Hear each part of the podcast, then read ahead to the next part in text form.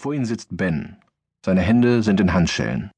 Soeben haben sie von ihren Kollegen erfahren, es bestehe kein Zweifel, dass Ben einen Sprengstoffsatz deponiert habe, der in wenigen Stunden tausende Menschen, unschuldige Frauen, Männer und Kinder in ihre Einzelteile zerfetzen würde. Ben weiß also, wo die Bombe liegt, da sind sie sich sicher. Ben grinst. Ihre Vorgesetzten haben ihnen völlig freie Hand gelassen. Sie können tun und lassen, was sie wollen, Hauptsache, die Bombe wird rechtzeitig gefunden. Sie würden Menschenleben retten. Der Respekt ihrer Vorgesetzten und Kollegen wäre ihnen sicher. In diesen paar Minuten steht alles auf dem Spiel. Was tun Sie? Darum geht es in diesem Hörbuch. Wie Sie ein paar wenige Minuten nutzen, um an die Wahrheit zu gelangen. Wie Sie Ihr Gegenüber dazu bringen, Ihnen alles zu sagen, was es zu dem jeweiligen Thema weiß. Sie verhören eher selten Terroristen, nun, verhören bedeutet im Grunde nichts anderes, als jemanden zu überreden, Informationen preiszugeben, die er ursprünglich für sich behalten wollte. Verhörsituationen finden sich in allen Bereichen des Lebens wieder. Beim Makler, der Ihnen die entscheidenden Nachteile der Wohnung verschweigt, im Vorstellungsgespräch, bei dem Ihnen der Bewerber den wahren Grund des Jobwechsels nicht nennt. Am Esszimmertisch, wenn Ihr 18-jähriger Sohn Ihnen nicht erzählt, weshalb er das Auto am Wochenende wirklich haben will. Kurzum, Sie wollen die ganze Wahrheit und dieses Hörbuch hilft Ihnen, sie zu finden. Es geht hier also nicht darum, Lügner nur zu erkennen. Es soll die Wahrheit hinter der Lüge aufgedeckt werden. Zurück zu Ben. Was tun Sie?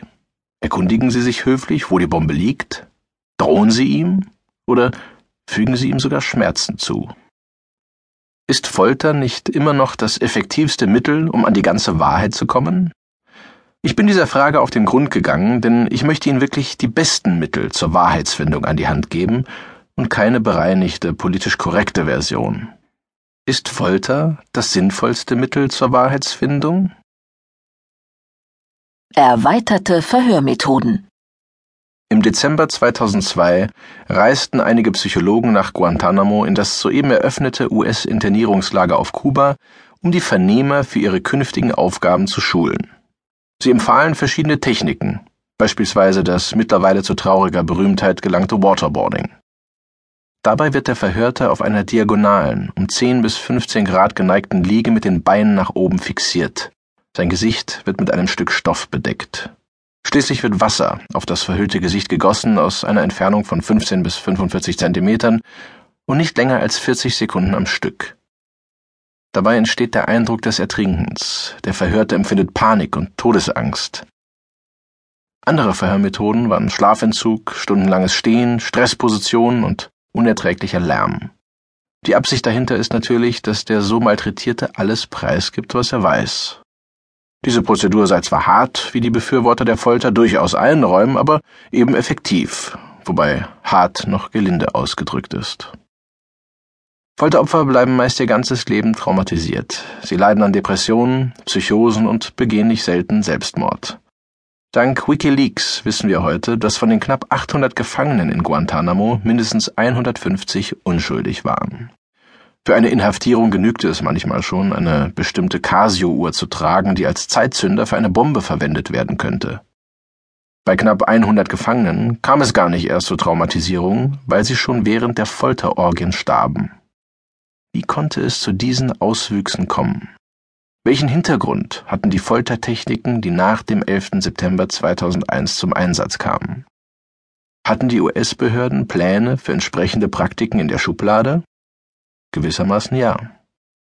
Seit Jahrzehnten existiert ein Trainingsprogramm für US-Soldaten und Agenten, das auf den Fall der Ergreifung und Befragung durch den Feind vorbereiten soll.